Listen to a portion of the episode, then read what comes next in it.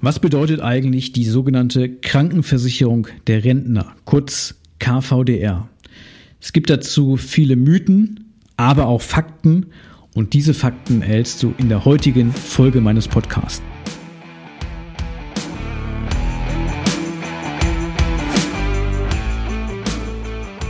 Versicherungsdschungel, Fachchinesisch, nerviger Papierkram und viel Gerede im blauen Anzug? Schluss damit und willkommen bei Klartext Versicherungen. Hier kriegst du konkrete Infos, echte Problemlöser und handfeste Empfehlungen.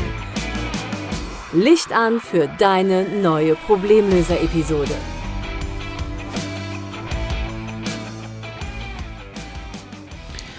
Ganz herzlich willkommen zu einer neuen Folge in meinem Podcast Klartext Versicherungen. Heute beleuchte ich mit dir einen Begriff, der immer wieder mal auftaucht, ist ein normierter Begriff in der Krankenversicherung und ähm, ja, der betrifft äh, einige Aspekte für die Krankenversicherung, äh, wenn man in Rente ist. Denn wir sprechen heute über die sogenannte Krankenversicherung der Rentner, kurz KVDR. Das ist ein normierter Begriff, der ähm, ja, etwas Bestimmtes bedeutet, was ich heute in dieser Folge mal etwas näher beleuchten möchte. Natürlich auch beleuchten möchte, für wen die Krankenversicherung der Rentner KVDR äh, relevant ist, wer die ähm, Maßgaben dieser KVDR nutzen kann, was es dann bedeutet und äh, was es natürlich auch in der Folge bedeutet, wenn man nicht in die sogenannte Krankenversicherung der Rentner hineinkommt, weil dafür entsprechende Voraussetzungen erfüllt sein müssen. Also nicht automatisch, weil man Rente bezieht und natürlich auch krankenversichert ist, landet man dann in der äh, sogenannten Krankenversicherung der Rentner. Und um das so ein bisschen mal zu differenzieren, mal zu erläutern, für wen ist was relevant und ähm, was leitet sich daraus ab, Dazu soll diese Folge heute dienen.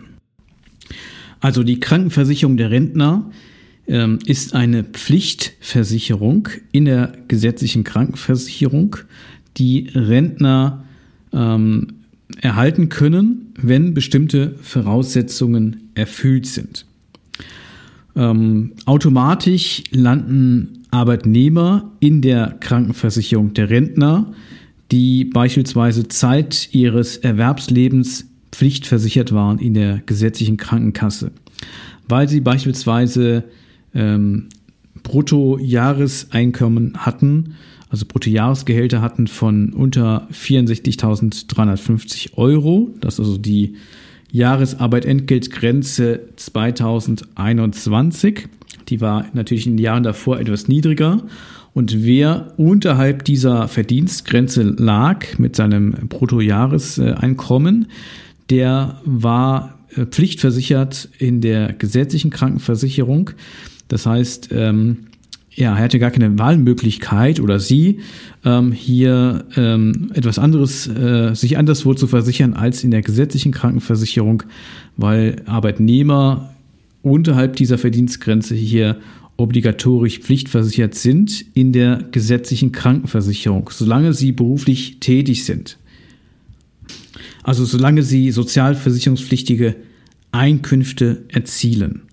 Und die werden natürlich dann auch automatisch pflichtversichert, wenn sie in Rente gehen, ähm, weil sie ja ohnehin schon aus der Pflichtversicherung kommen. Also für die ist es halt äh, ganz einfach von der Regelung her. Und darüber hinaus gibt es natürlich Arbeitnehmer, die sind freiwillig gesetzlich krankenversichert, weil sie aufgrund ihrer Einkommensgröße, ihrer, der Höhe ihrer Einkünfte aus nicht selbstständiger Arbeit äh, sich alternativ auch privat krankenversichern könnten, weil sie beispielsweise über 64.350 Euro Jahresbrutto verdienen oder unter gewissen Voraussetzungen hier äh, über 58.000 äh, Euro. Und ähm, die sind praktisch freiwillig gesetzlich krankenversichert. Und die werden oder die können auch pflichtversichert werden im Zuge dieser Krankenversicherung der Rentner, wenn sie in Rente gehen und gleichzeitig folgende Voraussetzung erfüllt ist.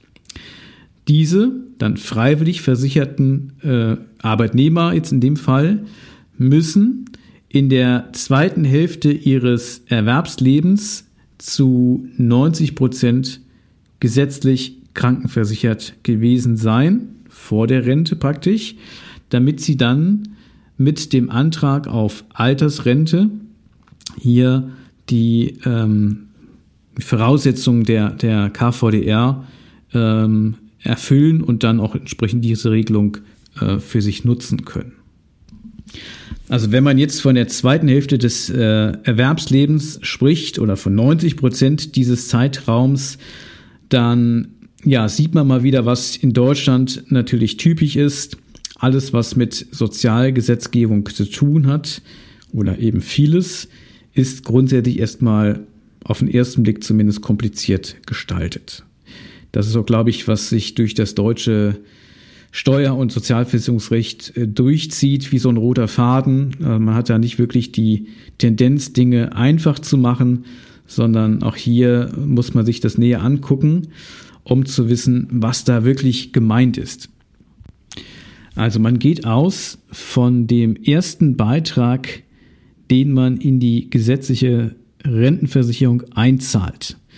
Häufig ist es so, wenn man äh, eine Berufsausbildung macht, nach der Schule beispielsweise oder einem Studium oder man war während des Studiums sozialversicherungspflichtig beschäftigt, dann ähm, ja, ist man natürlich auch an der Stelle sozialversicherungspflichtig beschäftigt und ähm, Arbeitnehmer und Arbeitgeber zahlen ja dann äh, jeweils hälftig im, äh, in die gesetzliche Rentenversicherung ein und der erste Beitrag in die gesetzliche Rentenversicherung markiert ähm, den Startpunkt, ab wo der individuelle Zeitraum beginnt, äh, wo man halt diese äh, Lebensarbeitszeit des Einzelnen festmacht. Und der Endpunkt, den Endpunkt markiert der ähm, Rentenbeginn, also der Start des äh, Rentenbezugs in der gesetzlichen Rentenversicherung.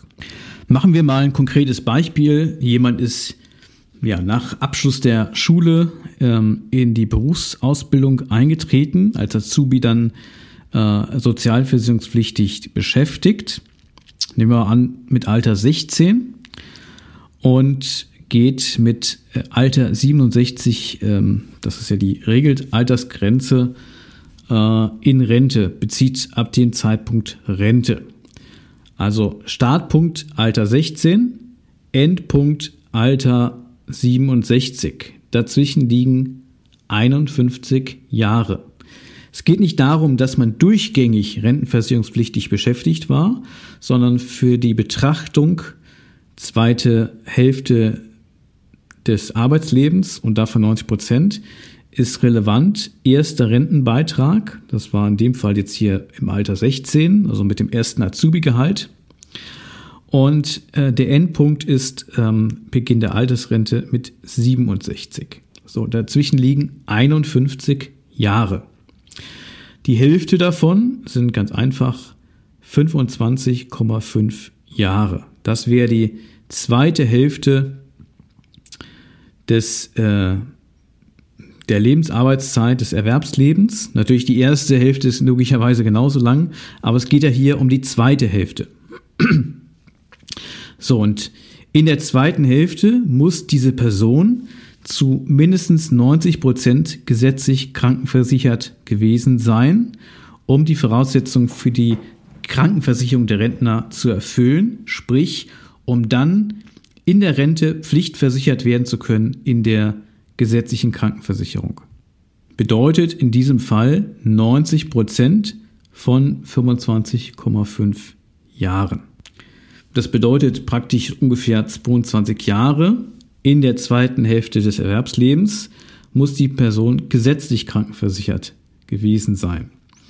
So, und wenn man jetzt ähm, vielleicht zu Beginn der zweiten Hälfte des Erwerbslebens in die private Krankenversicherung äh, gelangt ist und dort viele Jahre versichert war, dann ähm, ist natürlich die ähm, Wahrscheinlichkeit, dass man tatsächlich diese 22 Jahre in der zweiten Hälfte der äh, Erwerbszeit gesetzlich krankenversichert war, ähm, nur schwer zu erfüllen.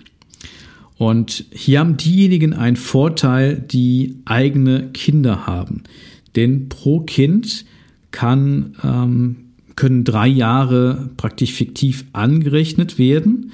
Das heißt, wenn man die 22 Jahre nicht äh, voll bekommt, hat aber drei Kinder, pro Kind drei Jahre, macht dann neun Jahre aus, dann ähm, kann man sozusagen, auch wenn man jetzt beispielsweise nur 16 Jahre äh, gesetzlich krankenversichert war, in der zweiten Hälfte des Erwerbslebens, das mit den drei Kindern, neun Jahre, auffüllen, käme dann in der Rechnung auf 23 Jahre und hätte dann, obwohl die tatsächliche Zeit nicht so weit erfüllt wurde, hier durch diese fiktive Zeitanrechnung pro Kind ähm, doch wiederum die ähm, Voraussetzung für die KVDR erfüllt. Wer kinderlos ist, ja, der hat, kann natürlich da nichts anrechnen. Der muss äh, dann wirklich gucken, ähm, auf wie viele Jahre er dann kommt in der zweiten Hälfte der Erwerbszeit.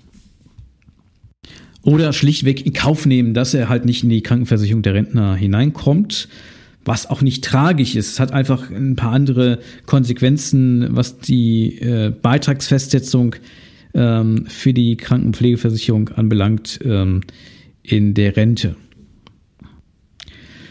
So, und jetzt ähm, ist natürlich so, dass ähm, Selbstständige, die durchgehend gesetzlich krankenversichert waren, also Selbstständige sind ja, wenn sie gesetzlich krankenversichert sind, grundsätzlich freiwillig gesetzlich krankenversichert, weil sie könnten ja auch privat äh, sich, sich krankenversichern.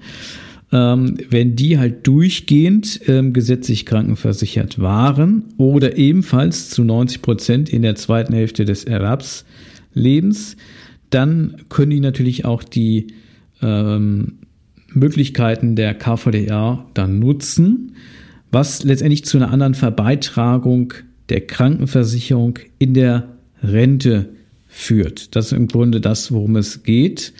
Und da unterscheidet man die KVDR eben von der freiwilligen Mitgliedschaft in der gesetzlichen Krankenkasse im Alter. Also es gibt ja grundsätzlich drei Möglichkeiten, krankenversichert zu sein. Insbesondere für Selbstständige, die später dann in den Rentenbezug kommen oder gehen wir davon aus, wir sind jetzt im Rentenbezug, dann kann es ja sein, du bist privat versichert, dann führst du die private Krankenversicherung äh, einfach weiter, zahlst das aus der Rente hinaus und ähm, ja, bist vielleicht mit der Herausforderung konfrontiert, dass der Beitrag zur privaten Krankenversicherung stärker steigt jährlich als der, die gesetzliche Rente. Aber vielleicht hast du so üppige äh, weitere Einkünfte aus einem äh, Nebengewerbe, aus Vermietung und Verpachtung, aus Kapitalvermögen oder aus sonstigen Einkünften, äh, so dass das ähm, ja wirtschaftlich keine Herausforderung ist.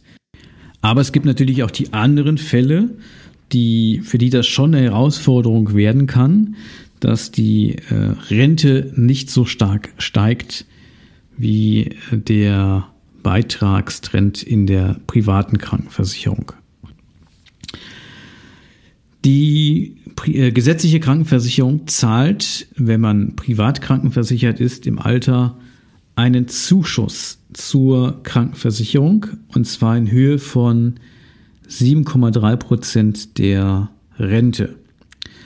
Das deckt oftmals nur einen Bruchteil des Beitrags zur privaten Krankenversicherung, weil die 7,3 Prozent beziehen sich ja nicht auf den Beitrag äh, in der privaten Krankenversicherung, haben überhaupt gar nichts mit der Beitragshöhe zu tun, sondern die bemessen sich aus der Höhe der Rente, die man bezieht. Und gerade bei Selbstständigen ist es natürlich häufig so, sie bekommen eine gesetzliche Rente, weil sie irgendwann mal eingezahlt haben in, in den meisten Fällen, aber natürlich vergleichsweise kleine Renten und vergleichsweise klein ist natürlich dann auch der entsprechende Zuschuss der Krankenversicherung in Höhe von 7,3 Prozent der eigentlichen Rente. So, und dann gibt es natürlich die Fälle, wo jemand ähm, freiwillig gesetzlich krankenversichert ist, auch in der Rentenphase, weil er oder sie ähm, nicht zu 90 Prozent in der zweiten Hälfte des Erwerbslebens gesetzlich krankenversichert waren oder diese Zeiten mit äh, drei Jahren ihr Kind entsprechend auffüllen können. Und bei denen ist es dann so, die bekommen auch diese 7,3 Prozent ihrer Rente, ihrer gesetzlichen Rente als Zuschuss zur Krankenversicherung, genauso wie die, die privat krankenversichert sind, müssen aber grundsätzlich alle Einkünfte ähm, verbeitragen. Also im Grunde wird jährlich muss dann der Steuerbescheid wird angefordert von der Krankenkasse und auf Grundlage des dort veranlagten zu versteuernden Einkommens erfolgt dann eine Beitragsfestsetzung. Also im Grunde ähm, ist das zu versteuernde Einkommen ausweislich der, des Steuerbescheides dann beitragspflichtig. Also grundsätzlich bis zur Beitragsbemessungsgrenze werden hier alle Einkunftsarten ähm, verbeitragt. Also Einkünfte aus Kapitalvermögen, Einkünfte aus Vermietung und Verpachtung, ähm, Einkünfte aus Gewerbebetrieb, falls man noch ähm, Gesellschafter irgendwo ist und, und äh, dort Gewinneinkünfte erzielt oder am Gewinn beteiligt wird, Gewinnausschüttungen erhält. Oder vielleicht tatsächlich neben der Rente auch noch beruflich äh, tätig ist, das gibt's ja auch äh, nicht ganz selten. Äh, oder vielleicht noch in einem Nebengewerbe irgendwo Einkünfte erzielt, ähm, etc. Und dann gibt es natürlich diejenigen, die auch wenn sie ehemals selbstständig waren, eben die Voraussetzungen äh, der KVDR erfüllen und dann äh, lediglich mit der gesetzlichen Rente verbeitragt werden. Ähm, und das kann natürlich schon nochmal etwas weniger Beitrag ausmachen als bei denen, wo die KVDR Voraussetzungen nicht erfüllt sind. Ähm, ob das so der Fall ist und wenn ja, wie viel das ausmacht, äh, hängt natürlich immer vom Einzelfall ab. Wobei die Betrachtungsweise natürlich wenig Sinn macht, weil ähm, vorneweg ist halt die Frage, erfülle ich das oder erfülle ich das nicht? Ähm, was in dem Zusammenhang immer wieder auftritt, ist, äh, dass es nicht zwangsläufig unattraktiv sein kann, äh, wieder in die gesetzliche Krankenversicherung zurückzukehren äh, auch wenn man die Voraussetzungen der KVDR nicht erfüllt. Auch das kann trotzdem ja zu einer vergleichsweise geringen Beitragslast führen, auch wenn man nicht die Voraussetzungen der KVDR erfüllt, wenn entsprechende Alterseinkünfte hier niedrig sind oder so ausfallen, dass sie nur zu einem geringen Anteil beitragspflichtig sind. Also ähm, relativ oder vergleichsweise hohe Mittelzuflüsse ähm, nur mit einem geringen Anteil äh, in das letztendlich zu versteuernde Einkommen einfließen und damit eben auch entsprechend äh, geringe äh, Beitragsgrundlage ähm, bedeuten. Also wenn du selbstständig bist, bist privat versichert, wechselst wieder in die gesetzliche Krankenversicherung und hast jetzt keine üppigen Alterseinkünfte oder deine Alterseinkünfte so gestaltet, dass sie nur zu einem relativ geringen Wert steuerpflichtig sind und somit halt nur anteilig in das zu versteuernde Einkommen äh, eingerechnet werden, dann ist natürlich auch der entsprechende äh, faktische beitragspflichtige Anteil entsprechend gering und das kann natürlich dazu führen, dass die Beitragslast in dem gesetzlichen System schon auch im Alter deutlich unter dem ist, was man in der privaten Krankenversicherung hätte. Also auch wenn man die Voraussetzungen der KVDR nicht erfüllt. KVDR bedeutet also Pflichtversicherung in der, im Rentenbezug, wenn bestimmte Voraussetzungen erfüllt sind. Und wer nicht pflichtversichert werden kann, weil er diese Voraussetzungen der KVDR nicht erfüllt, der ist dann entweder freiwillig gesetzlich versichert in der Rente mit entsprechendem äh, normalen Verbeitragungsgrundsätzen ähm, oder eben privat krankenversichert. Diejenigen, die ähm, ge freiwillig gesetzlich oder privat krankenversichert sind, bekommen 7,3 Prozent Zuschuss bezogen auf die gesetzliche Altersrente on top gezahlt als Zuschuss zur, zum Beitrag zur Krankenversicherung. Und bei denen, die in die KVDR hineinfallen, die zahlen 7,3 Prozent der Rente praktisch selbst und 7,3 Prozent der Rente äh, übernimmt der Rentenversicherungsträger. Also sie bekommen es nicht bar ausgeschüttet als Zuschuss on top, als ein On-Top-Betrag zur Rente, sondern äh, die bekommen nur die Hälfte an Krankenversicherungsbeitrag äh, abgezogen. Äh, und die anderen 7,3 Prozent, die in anderen Fällen ja als Zuschuss gezahlt werden, die werden hier natürlich dann als, als Beitragsanteil übernommen. Ähnlich wie man es ja auch kennt äh, von Arbeitnehmern, äh, wo der Arbeitgeber die ähm, Sozialversicherungsbeiträge abführt und natürlich dann hälftig ja Arbeitgeber, Arbeitnehmer getragen sind. So ähnlich läuft es dann hier auch vom Prozedere ab in der Krankenversicherung ähm, der Rentner.